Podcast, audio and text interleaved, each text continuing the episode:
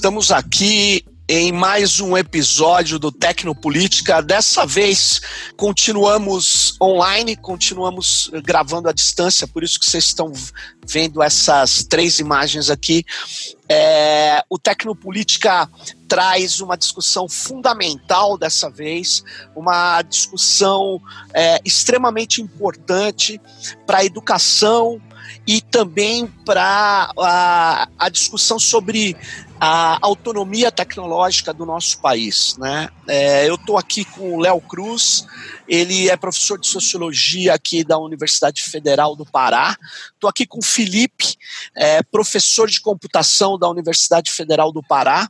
Eles participam é, e, e do projeto Educação Vigiada, eles vão falar sobre o que é isso, vai esclarecer é, o que está acontecendo é, na educação brasileira é, em relação aos dados, em relação a esquemas de vigilância que estão sendo impostos, que estão sendo dados, oferecidos para as universidades e escolas no Brasil por grandes plataformas. Né? É, no decorrer dessa conversa, nós vamos mostrar praticamente que a tese de alguns pesquisadores de que nós vivemos uma situação de um novo colonialismo, uma extração daquilo que é da maior relevância hoje para a economia informacional, que são dados, né, são dados sobre pessoas, sobre o que elas estão fazendo, sobre seus perfis. Esse novo colonialismo, ou neocolonialismo de dados, ele está sendo imposto é, a países que têm é, uma fragilidade no desenvolvimento de soluções e principalmente é, nas políticas de desenvolvimento, nas políticas de autonomia. Então, é, eu vou passar aqui primeiro agradecendo aqui o Léo e o Felipe, muito obrigado por participar desse Tecnopolítica. E vamos começar aqui, Léo, antes que a conexão fique instável, vamos começar é, com você, Léo. Explica aqui para todos nós como é que surgiu e o que é o projeto Educação Vigiada. É, bom dia, obrigado, Serginho, pela, pelo convite.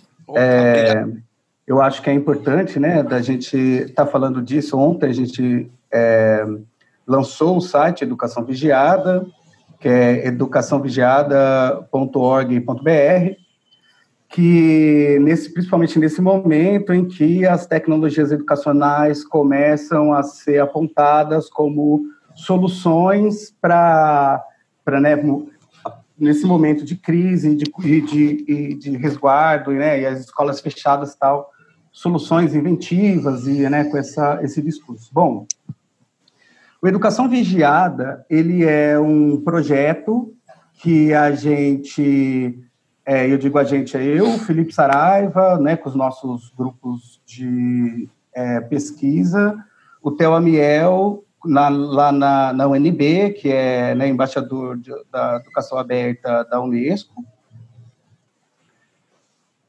A, a, o Instituto de Educação Aberta, é, com a, a, a, Priscila Gonzalez, e ele, a Instituto Educa Digital, né, que é, é da Priscila também, a gente é uma parte de uma pesquisa acadêmica que vem a gente vem pesquisando já a, a desde 2016, por, é, quando a gente conseguiu cap, cap, captar dados sobre como está o estado do capitalismo de vigilância, né, do, das empresas que, que se valorizam com comercialização de dados, ela, quando a gente viu o Estado, conseguiu fazer uma ferramenta para ver o Estado, a gente achou que a gente tinha que publicizar esses dados, porque eles são realmente muito preocupantes, e buscar cooperações com a sociedade civil, com a comunidade educacional, é, para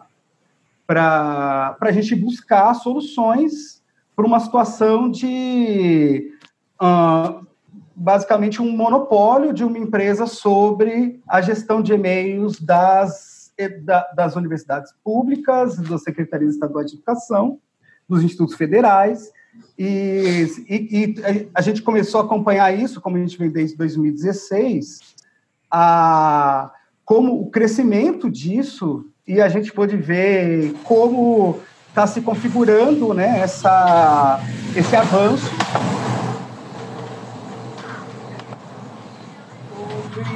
a, sobre o bem público, né? sobre a estrutura pública da, da uhum. caso da educação. Né? É, bom, é por aí. A gente conseguiu, né? Essa pesquisa veio em 2016. Ela começou quando, a, quando é, a Unicamp fez o acordo com a Google em 2016. Nessa época eu entrei fazendo pós-doutorado lá no Labjor com, com o Rafael Evangelista e a Marta Canachiro. E a gente começou a, a buscar quais eram os argumentos e a Unicamp tomou quais eram a, a, os mecanismos burocráticos, essa, como essa decisão foi tomada lá. É, e a gente começou a perceber que a, havia uma estrutura que tinha a ver com o Estado do, do, do, do Estado brasileiro, das políticas do Brasil, das políticas de contingenciamento de, de verbos, etc. Léo, de, deixa eu só te falar uma coisa, é, colaborando com o que você está falando. Há um tempo atrás, a gente fez uma pesquisa é, para o Ministério da Cultura, quando ele existia ainda, a gente viu o uso de software no, no Brasil, nas secretarias municipais de cultura. A gente fez uma pesquisa grande, não era só isso, isso era um pedaço dela. E naquela época, 2015, 2016, é, nós constatamos que 38% das prefeituras já hospedavam sua, sua infraestrutura de, pelo menos de web, é, fora do Brasil. Como é que a gente fez isso? A gente pegava, mandava um ping para o servidor que hosteava a, a, aquele site, né? E aquele uhum. e é, aquele servidor estava fora do Brasil. Então, quer dizer, é, uma, é, é o, que, o que você está nos relatando na Unicamp, de fato, é uma estrutura do Estado, né? O Estado não, não, não dá condições para você manter os dados, nem os dados dos brasileiros no Brasil. É, agora, você lembra, Sérgio, se, se, se ficava hospedado num servidor tipo do Google, Google Sites, ou era meio distribuído? Você lembra disso? Uh, a gente tem essa base de dados, eu, eu preciso achar, né? Mas está na universidade, num, uhum. num servidor, mas eu me lembro que a maior parte dos serviços ficavam na Amazon. Estou te falando das prefeituras. Sim, ficavam sim. É, na Amazon. É, é mais. É, eu não, não tenho agora de cabeça exatamente. É, eu achei, eu não me lembro, mas pouca coisa ficava é, em, em outras em outras estruturas, né? Em outros servidores, né? Em outros servidores, sim. Mas era isso, por favor. Vamos lá, vamos lá, Léo.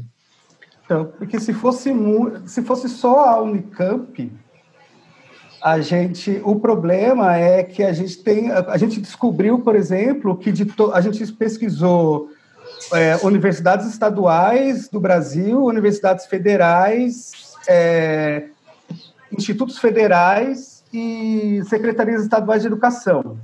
De todas essas, 63% já estão com seus e-mails institucionais em é, servidores da Google ou da Microsoft. De institutos Caramba. federais, a gente tem é, 28 de 11, né? A gente tem mais de quase 70%. Das universidades federais, a gente tem 48%. Das universidades estaduais, a gente tem quase 80% já do Brasil em, é, em servidores fora do país. É esses dados né, que a gente colocou, que a gente achou necessário a gente publicar, fazer um, fazer um projeto para conseguir engajar a sociedade civil, etc., para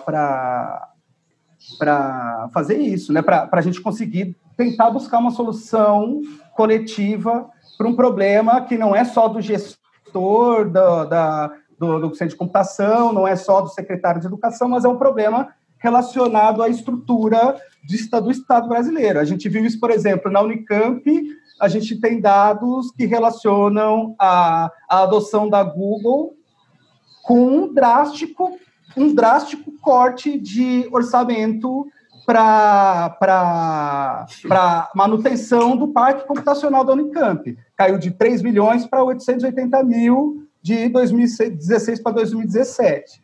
Gente, e esse quadro só piorou, né? Nisso a gente teve 2019, a gente teve o, os contingenciamentos de verba, a gente tem o Futurice, que é uma, um incentivo a fazer é, é, que as, as, as, universidades públicas façam acordos com, com, com, empresas privadas, e a gente tem o teto de gastos, né, a PEC do teto de gastos, tudo isso fez com que só na parte da precarização né, do, do, da educação pública já fez ampliar muito o número de, de universidades que estão e, atrás disso. E você sabe, Léo, eu não sei é, se o Felipe também é, lembra, que na, antes de vir essa conectividade toda, essa ideia de computação em nuvem, é, existia falta de recursos nas universidades, o que justificava que muitas universidades colocassem os seus laboratórios de computação com grandes corporações, ficando refém dessas corporações. Então, esse modelo é um modelo que agora piorou, porque você tem uma praticamente é, a infraestrutura de informações da universidade, o relacionamento entre as pessoas e pesquisadores é levado para fora, né? colocado na mão de é. corporações. Então, quer dizer, é, na, na pesquisa que vocês fizeram, vocês perguntaram, por exemplo, como que a universidade pensa se uma hora ela quiser trazer de volta esses dados? Como que vai ser isso? Acho Ninguém... que é um sequestro de dados isso aí. É um... Pensaram, Sérgio. Ela, a, as decisões são completamente emergenciais, cara. Sim, é uma ah, coisa. Tá. A gente falou na Unicamp, eles. Porque esse, esse que é o grande pulo dessa, desse, dessa Google for Education. Porque o que as, as universidades estão interessadas não, não é na aplicação, não é no aplicativo, é nos servidores, é na possibilidade de você cortar custos de servidores. Então, a gente vê na Unicamp, por exemplo, eles estavam desesperados porque já estavam com muitas máquinas sem garantia, com crescendo o número de, de e-mails, e eles não, tavam, não conseguiam garantir estabilidade, eles tinham muito problema com segurança da, da, das informações, e eles tinham muito problema com pessoal com pessoal mesmo, com servidores, pessoas que tinham que essa essa essa desculpa, essa desculpa, desculpa, essa esse, esse quadro foi o mesmo falado aqui para gente quando a gente foi entrevistar o, o diretor da CETIC aqui da UFPA. Ele disse a mesma coisa. Ele falou: nossos nossos servidores estão totalmente sucateados. A gente, se acontecer uma pane, a gente ferrou. É, já havia inspirado licenças de suporte, né? Tudo. Sim, tem o caso deles é. terem falado de que eles tinham 9% de capacidade livre só, e que eles têm que dar conta da, dos e-mails de todo, né? A UFPA é muito grande, né? ela tem, ela tem campus no, no, no estado todo. É, se, é, pelo que, que, eu vejo, assim, Léo, existe realmente uma. Não se pensa politicamente essas ferramentas, né? O, é, é, realmente uma questão de serviço, não se pensa uma política pública, não se pensa, por exemplo, que você está sucateando não apenas o parque tecnológico das universidades do país, mas também a nossa mão de obra. Né? Técnicos que poderiam trabalhar né, nesses locais não vão ser contratados, é redução não apenas com custo de servidor tecnológico, né, onde a gente hospeda os serviços, mas de servidor público também. Né? É, é, corte de gastos, é muito é, é, muito impactante e o pessoal só pensa que ah, é, um, é um endereço de e-mail que não tem limite. Né? Sim. É Impressionante. E, e assim, só para ressaltar também, a gente pensa, quando a gente pensa o Estado como o grande indutor tecnológico de avanços econômicos, né? Você pensa que o Estado vai construir um submarino nuclear, ele está ali mobilizando uma série de fornecedores, uma série de, de mercados, uma série de, de desenvolvimento tecnológico, técnico, científico, de pesquisa dentro do país assim, a gente tem um problema realmente de infraestrutura de servidores no país, né? O que é que a gente, como é que a gente Sim. tenta resolver isso? Jogando isso para fora. A gente nunca vai ter, né, com, com o Estado, as prefeituras, as universidades contratando servidores fora, a gente nunca vai resolver o problema de, de infra de servidores no país, né? Porque um dos principais indutores do que seria o desenvolvimento desse tipo de, de, de infra, né, de estrutura, resolveu jogar tudo para fora do Brasil. Impressionante. É. Impre, impressionante. É, eu, eu, eu queria que antes da gente voltasse a esse ponto, é, vocês falassem como é que vocês chegaram a, a esses dados. Vocês fizeram um script, como que vocês consultaram as universidades? Como que vocês obtiveram os dados para consolidar nesse, nesse projeto do Educação Vigiada? É, então, foi uma parceria, uma combinação de um script, né? A gente fez um processamento automatizado para coletar esses dados massivamente, em paralelo com a utilização de LAIs para verificar onde estavam realmente hum. os servidores do, de e-mails né, e, e, outros, e, e, outros serviços das universidades. É, não sei se de repente dá para eu compartilhar minha tela aqui. Deixa eu ver aqui. Dá para compartilhar, vamos tentar. Vamos ver aqui. Mas... Se não der, tá, tá vendo meu terminal aí? Estou vendo o terminal, muito bom. Certo. É, então, existe no, no Linux um comando chamado host, um comando aí do para quem trabalha com redes, que você verifica qual, qual é o endereço onde está um determinado o endereço do computador onde está um determinado domínio de, de uma domínio site da internet, né?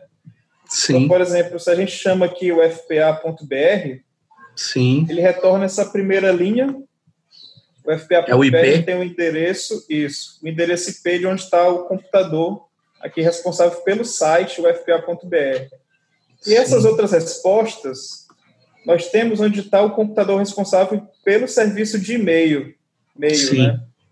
E-mail. Do domínio fpa.br. Que computador é esse? Está aqui é um computador que está no servidor do Google. É. Certo. Interessante isso. Vamos então, fazer a USP aí? O NB, tudo bem, o NB, o NB. Vou fazer o NB porque tá. é, ela está com, ela tá em, com outra empresa, só para a gente ver. Ah, é? Isso, a UNB tem aqui o site nesse IP e o serviço de e-mail da UNB está nesse computador. Outlook.com, um computador dos servidores da Microsoft. Quer dizer, Só... que estranho, hein? Só para a gente fazer aqui o da USP, né? O Sérgio tinha sim, perguntado aí. Sim, sim. Tá, então aqui está USP, o endereço de IP do, do, do, servidor de web, e aqui do e-mail da USP, está aqui nesse servidor do Google. Então, Deixa eu te perguntar. Nós esses dados no site, viu? No site Educação Vigiada a gente tem todos os hosts das universidades públicas do Brasil, num mapa lá a gente colocou. Sim. É, tá lá. E, Felipe, se você quiser saber se está hospedado aqui na nossa eh, no nosso território ou fora, você não você desenvolve esse script também ou, ou não? O metadado Esse... permite descobrir isso? Esse script particular não, mas é possível desenvolver utilizando o comando traceroute, que ele vai pegando ah, a rota, né, a, a, rota por onde está indo o ping, e aí quando ele chega no final, você tem que rodar um, um outro comando no último endereço que ele vai dizer a geolocalização daquele endereço. Então aí dá para saber se está no Brasil ou está fora. Legal. O servidor dá para saber se ele está com servidor próprio ou se ele está com servidores da. É isso que o script fez, né? Sim, isso. Tá com servidores da Google ou da Microsoft. Legal, isso, legal. O script faz é isso. E aí, então, o que a gente fez foi, nós pegamos uma lista de, a lista de todos os domínios de universidades federais, estaduais, institutos federais e secretarias de educação e automatizamos a execução desse script, desse comando host, para cada um deles, capturamos esses dados e geramos algumas estatísticas, né, de porcentagem, é, e foi assim que nós chegamos a esses dados, né, que estão no, no site Educação Vigiada. E aí vocês confirmaram também. Com... Isso, e confirmamos também com as LAIs. Né? O Theo liderou essa parte, junto com o Léo, uhum. de fazer, enviar LAIs para os departamentos de tecnologia da informação das universidades, perguntando isso. Mas a gente costuma pensar que é uma confirmação de mão dupla, né? Porque o, o script está dizendo que já está lá, a. LAI né? Porque tem certas situações, a gente viu isso na UFPA, por exemplo. Eles, eles ligaram o, o botão né, para utilizar os servidores do Google, só que eles diziam que não estavam usando, era um teste. Mas o comando aqui mostra que o e-mail estava chegando lá, né? A mesma coisa do, de uma universidade, não sei se foi a UNB, mas uma, uma outra universidade, talvez, que disse que estava usando servidores próprios, mas os e-mails passavam por um filtro anti-spam da Microsoft. Então, tá, mas o e-mail está chegando lá de qualquer jeito, né? Se, se fica lá, se, mas passa por lá, né? Então, que absurdo. É, então, por isso que eu digo que a, que a lá e o script trabalharam meio um confirmando o outro, assim. Claro, claro. E é, é, é retomando aquilo que a gente estava falando antes, é, isso aí é, se prolifera quanto mais se corta recursos das universidades, não é mesmo? Exato. Isso é uma das. É uma, a, a pesquisa ela é feita sobre a, a, a, possibilidade, né, que eu acho que é nossa e da, e da, da Lavice, né, começou com a, com a comunicação do Rafael Evangelista, lá no, na Lavice do Chile, sobre pensar a atuação do capitalismo de vigilância, né, que é um conceito europeu, é, feita né, de um, por, uma, por uma realidade europeia, de um, de, uma, de um tipo específico de capitalismo liberal, né, colo, colonial, né, colonialista. Mas, é, como a gente tem que começar a pensar como atua os, a, essas empresas do capitalismo de vigilância, usando esse conceito como forma de delinear, caracterizar esse tipo de atuação das empresas em países é, países do sul, né? Países do, da periferia do capitalismo. Sim. E aí a gente começou a usar a, essa, essa análise sobre a educação pública brasileira como um caso, né, como uma possibilidade da gente conseguir analisar como está atuando. E uma das grandes vantagens que o Brasil oferece para o capitalismo de vigilância é justamente o desmonte do Estado, né? É justamente as políticas neoliberais, é, a, a, os cortes de verba para os bem para políticas sociais, os cortes de verba para as instituições públicas de ensino, tudo isso é, cria um quadro que a única opção para gestores em crise, para resolver problemas né, da, da área de TI, a única opção dada, oferecida, é a da Google da Microsoft. E aí a gente tem uma, é uma colonização, elas já entram no mercado que não tem competição nenhuma no Brasil, oferecem coisas que, que é impossível o Estado oferecer agora, nesse, nesse, agora nesse estado de crise. É, ela está se aproveitando de uma característica que está de uma característica de políticas que estão que começou a entrar no Brasil em 2016 de desmonte, né, de Estado brasileiro, Sim. e agora está florescendo. E tem e a segunda a segunda característica que é muito importante também, que é o capitalismo de vigilância, ele prolifera na desregulamentação. Claro. Então, enquanto a gente está enrolando com a lei de proteção de dados pessoais, a gente está é, possibilitando que as empresas do capitalismo de vigilância, não digo isso só a Google, a Microsoft, é a empresa que coloca uma câmera de vigilância dentro de um ônibus. Sabe? Ela está acumulando banco de dados para, na hora que, que a lei proibir que isso seja realmente feito, ela já tenha uma, alguma coisa para negociar. E a gente conseguiu ver isso pelo script, porque o que acontece, é, voltando à ideia né, que você disse sobre como o Estado brasileiro agora está impulsionando as instituições públicas de ensino para o capitalismo de vigilância, ocorreu uma, uma, uma coisa muito interessante que a gente conseguiu ver através dos dados, que é a, em, em 2000, fim de 2018, 26 de dezembro de 2018, o Michel Temer derrubou um decreto da Dilma de 2013 que uhum. proibia que é, instituições públicas federais usassem é, serviços em nuvem fora do país. Né? Esse decreto ela, ela, ela é, aprovou depois do caso Snowden, logo depois dos casos Snowden, com uma tentativa de proteção de, da, da segurança nacional, né? Sim. Possibilidade, da, impossibilidade, da possibilidade de a gente ter mais segurança sobre os dados produzidos pelas instituições públicas federais e tal. E aí o Temer, em dois, em, no fim de 2000, apagar das luzes daquele governo dele, resolveu é, derrubar esse, esse decreto. Que, quando e, foi isso? Em 2018, 26 18. de dezembro de 2018. Olha só, 26 de dezembro. Na calada da noite. É, é decreto 9.637, barra 18. No, na, no apagar das luzes do governo dele, assim, né? já no governo de transição. Sim. Isso foi um sinal verde para as universidades federais é, começarem a procurar a Google. A gente viu isso porque a gente entrevistou um, o, o gestor aqui da UFPA antes do acordo, e ele afirmava para a gente que até o fim de 2019 a gente já está com acordo com a Google, porque a gente está um caos aqui. E aí a gente viu um crescimento muito grande. Por exemplo, a primeira análise que eu fiz, ainda fora do script, fazendo host para cada Sim. universidade, a gente tinha 17% das universidades federais com a Google, que arrumaram um, alguma gambiarra aí para conseguir levar os servidores dela para Google. Em dezembro de 2019, isso foi novembro de 2018, né, 17%. Eram 11 universidades. Dezembro de 2019, 38%. Caramba. Em um ano, já tem 38%, que são 25 de 65 universidades públicas, 66. Agora, de, deixa Agora, eu... em março, de dezembro para março desse ano, uhum. a gente já tem 48% de universidades públicas. Já aumentou 10% Nossa. em três meses.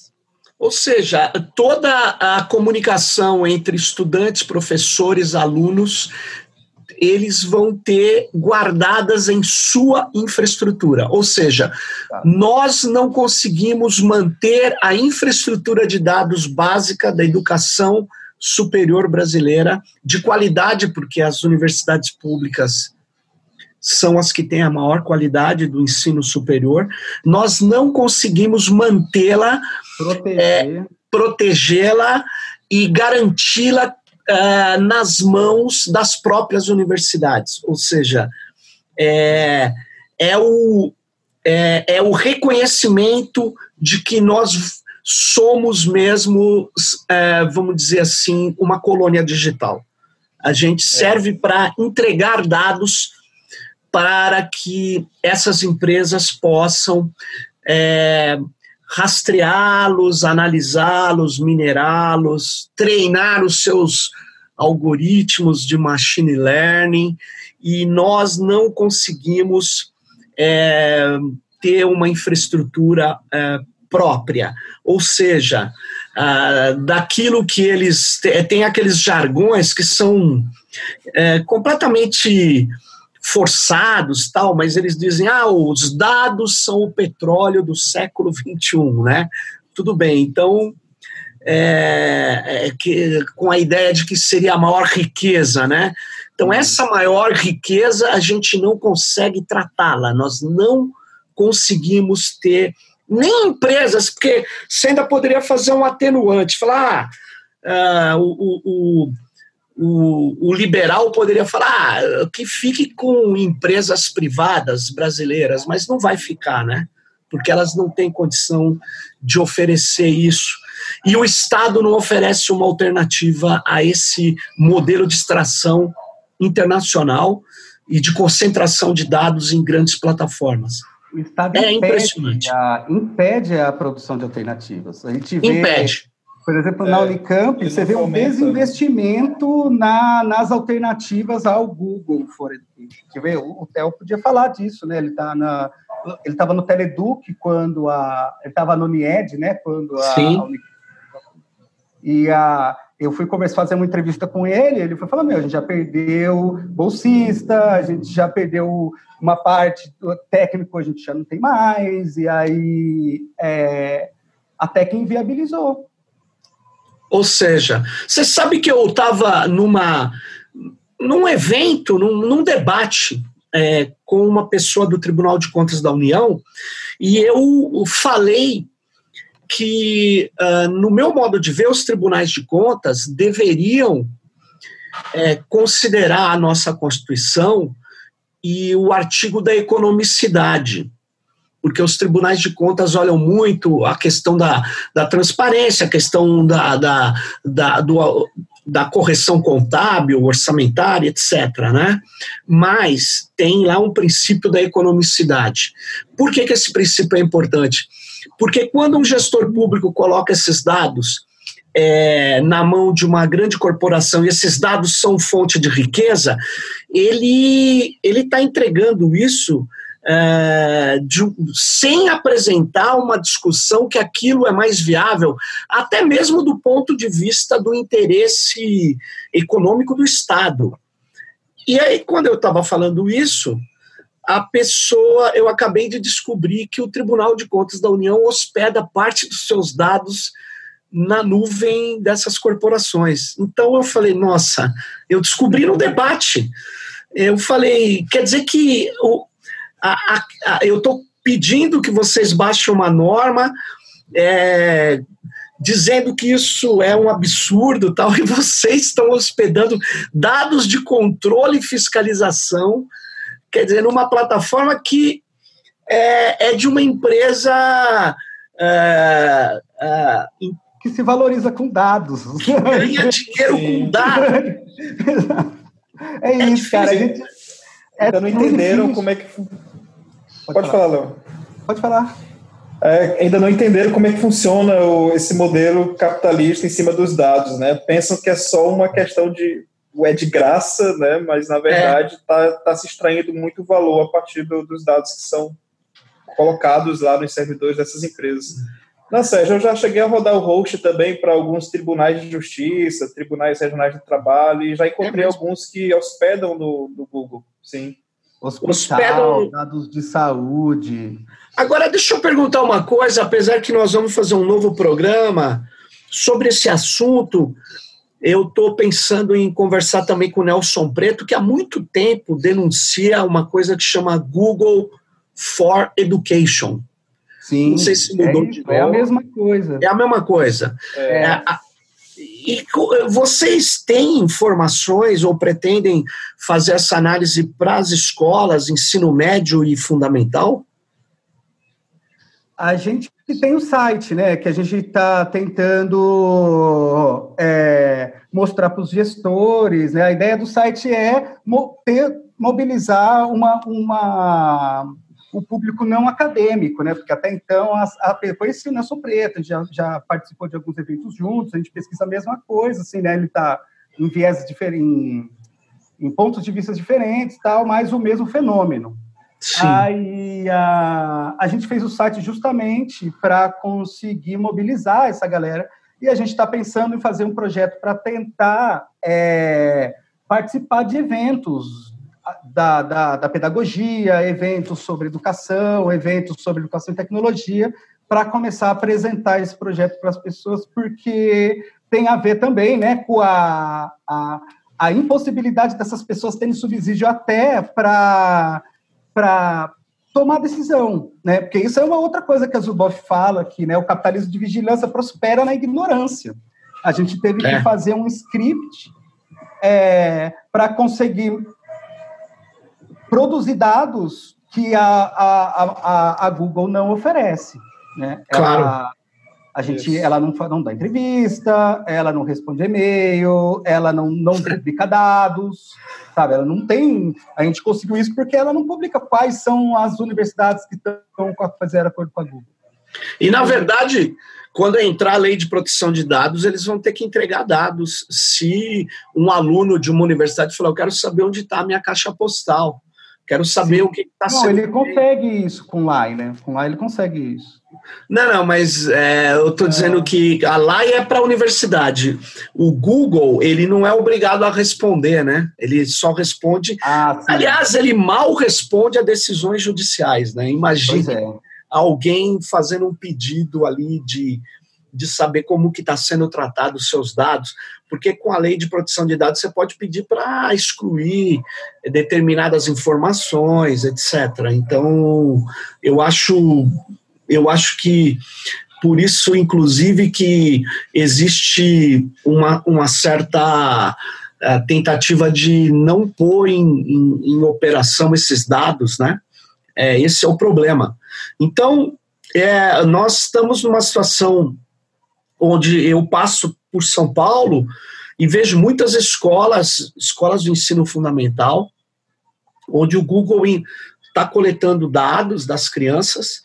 Ele diz que não vende, né? Eu, eu li uma matéria, não sei se foi no exterior, dizendo: ah, nós, nós não, não manipulamos ou não vendemos produtos para esses perfis de crianças.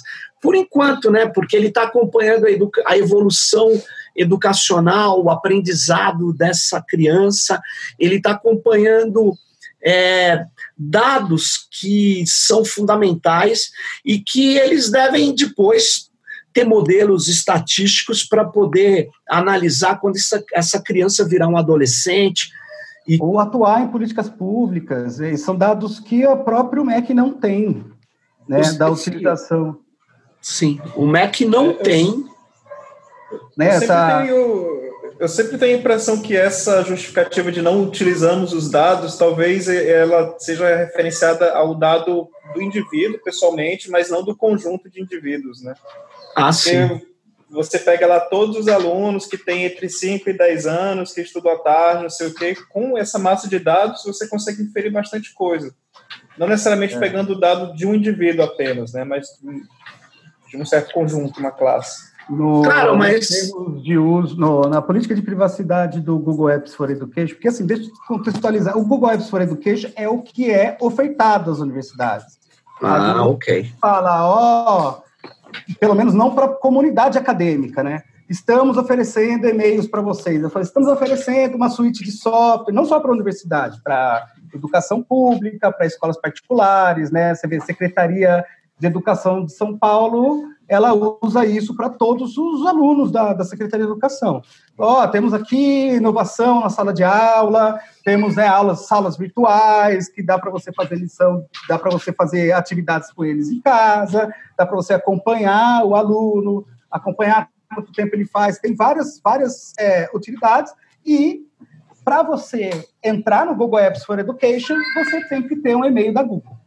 Aí Aí a, a, eles falam, ó, a gente já está oferecendo isso. Era muito interessante a gente ver, tem uns vídeos da, da, das discussões da, do CETIC da Unicamp. E aí o cara falava assim, já que eles estão oferecendo e-mail, a gente podia poupar o retrabalho dos servidores aqui da Unicamp, que também estão oferecendo e-mail. E aí a gente corta o retrabalho. É isso que elas oferecem. E no fim, aqui, aqui na UFPA, o discurso que foi passado para a gente já era o e-mail, os servidores. Falou, meu, a gente vai procurar a Google, isso já foi, sei lá, três anos depois, a gente vai procurar a Google porque a gente precisa de servidor de e-mail. Aí já, né, já não é mais, é a questão econômica mesmo, assim, de, nós não temos dinheiro para... Mas essa questão é muito, muito interessante, voltando para o ensino médio, a gente começou a questionar essa, a, a questão de... A, os dados, por que, que a Google está fazendo isso, né? E como que e o que potencialmente ela poderia fazer com o que uh, com o que ela diz que faz. Então, Sim. nas políticas de privacidade, elas dizem que pegam dados de utilização, que são os metadados, né? Para bem aquela para o uso de, de melhorar o funcionamento da ferramenta. Certo. E aí isso é, ela sabe quanto tempo o aluno fez certa lição, quanto tempo o professor demorou para preparar certa lição, aonde o aluno estava, com quem que ele conversou dentro da lição, como é, né, de cada matéria, de cada aluno e de cada é, Secretaria de Estadual de Educação. E isso ela pode criar um campo, é isso que você disse, né? um campo estatístico de amostra e de dados de população mesmo, que poderiam ser utilizados de uma forma muito eficiente para a criação de políticas públicas. Agora, quem tem acesso a isso? A gente vê, por exemplo, é, notícias de, de cooperação entre é, a Google e o, e o, Instituto Lehman, por exemplo. É, eles Sim. já fizeram vários projetos juntos para é, fazer projetos educacionais em vídeo baseados naquele plano, naquela na base curriculares nacionais que o Instituto Lehman estava envolvido na aprovação. Eles agora estão oferecendo, junto com um monte de instituto aí, o Brasil Digital, Educa, Brasil Digital, tem aqui no Pará, que é um site ligado às secretarias estaduais de educação, que oferecem é, videoaulas baseadas no, no, no baseadas no, na base na base curricular de educação aprovada. Isso tudo no YouTube, né? usando a estrutura da Google. Tudo. Então a gente vê que ah, o Estado está perdendo a possibilidade até de ter autonomia sobre suas próprias políticas públicas e aí a, a eficiência das suas políticas públicas. E eu é, acho. Perdendo isso. Eu acho que a gente deveria pensar soluções também a isso, né? Então, eu estava pensando em, em é, montar uma rede federada é, que você pudesse hospedar esses dados aqui de maneira pública, coletiva, é, obrigar efetivamente não, mas dar uma opção para as universidades que querem aderir, se é que elas conseguem trazer essa caixa postal de volta, né? Eu acho que tem que ter um movimento contra essa colonização de dados. Eu acho que a gente precisa e ter alternativa, porque o problema também é esse, né?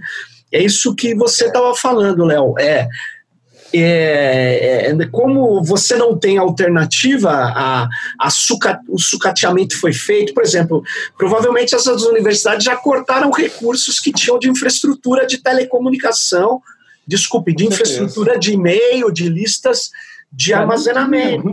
Já deve ter, ó, cortado. E eles estão se vangloriando, olha, cortamos mais. Então, é, essa é, doutrina neoliberal, ela precisa ser combatida praticamente também.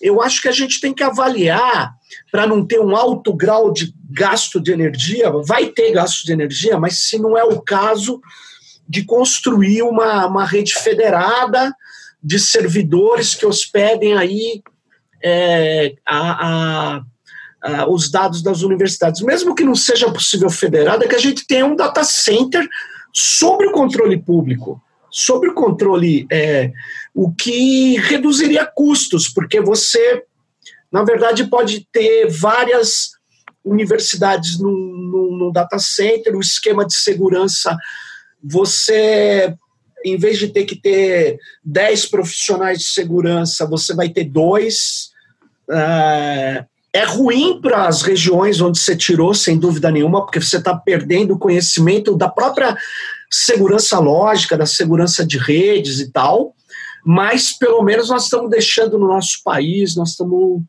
é, garantindo dados estratégicos para cá, pra, como você disse, para políticas públicas, mas mais do que isso, protegendo esses dados contra as possibilidades de modulação, contra as possibilidades de, de, de controle que eles estão o tempo todo tentando impor. Essas empresas elas utilizam esses modelos estatísticos para fazer predições, para fazer tentativas de, de, vamos dizer assim, condução de, de ações, na verdade. Então, eu acho acho que a gente tinha que ter alternativas sobre isso, né? É... É, é, falta um, um, um, modelo compartilhado de gestão, de tomada de decisão, de execução dessas, dessas tarefas né, relacionadas com servidores. Por exemplo, se pegar as universidades, elas têm fóruns de pró-reitores, fóruns de pró-reitores de extensão que discutem e direcionam políticas públicas das universidades relacionadas com essas áreas precisaria ter também para a tecnologia da informação. A tecnologia da informação é algo que está muito distante ainda, né? não tem a, a, importância que deveria ter politicamente, pensando politicamente esses dados e, e essa infraestrutura. Né? E assim, nós temos é soluções livres em software livre para todos claro. essas, esses serviços claro. que são oferecidos, né? Servidores de e-mail, clientes de e-mail modernos, responsivos, editores colaborativos de texto, calendários, agenda de contatos, porque não é apenas o e-mail né, que essas plataformas oferecem e você manda os e-mails. Né? É a tua agenda de contatos está com Google, tua agenda de compromissos está com Google. Quando você faz uma busca, se você está logado com tua conta do Google, ele também captura esses dados e aí ele faz as relações que ele quer com, com, essas, com esses dados. Não, ele sabe hoje o que, que os pesquisadores dessas universidades estão pensando, estão fazendo, estão agindo. Quantos orientandos cada um tem. Ele, ele, ele quer dizer, são informações que eles vão é, trabalhar, é, vão poder trabalhar e vão poder tirar conclusões e, e organizações sobre essas informações. Essa é a questão, é, né? Sim, consegue fazer uhum. inferências sobre o que tem lá. A base de dados da, dos principais produtores de pesquisa, ciência e tecnologia do país estão com eles absurdo aí. Bom, pessoal, eu agradeço muito aí a gente ter feito essa conversa, apesar que a, a, a rede está cada vez mais instável nesse, nesse momento aí que nós estamos vivendo, dessa dessa tentativa de, de, de, conter aí o contágio, as pessoas estão estão em casa, estão usando cada vez mais a internet, a infraestrutura de internet mesmo está é, tá está em alguns lugares com muitos gargalos. Enfim, a gente, é, mesmo assim, resolveu fazer esse Tecnopolítica. Eu agradeço muito, esse tema é da maior relevância. Eu acho que nós precisamos divulgar esse projeto de vocês é, para que todos possam ver o que está acontecendo, é um projeto de grande importância para todos nós hoje. Espero que a gente consiga reverter essa situação e graças, inclusive, ao trabalho que vocês aí estão organizando, né?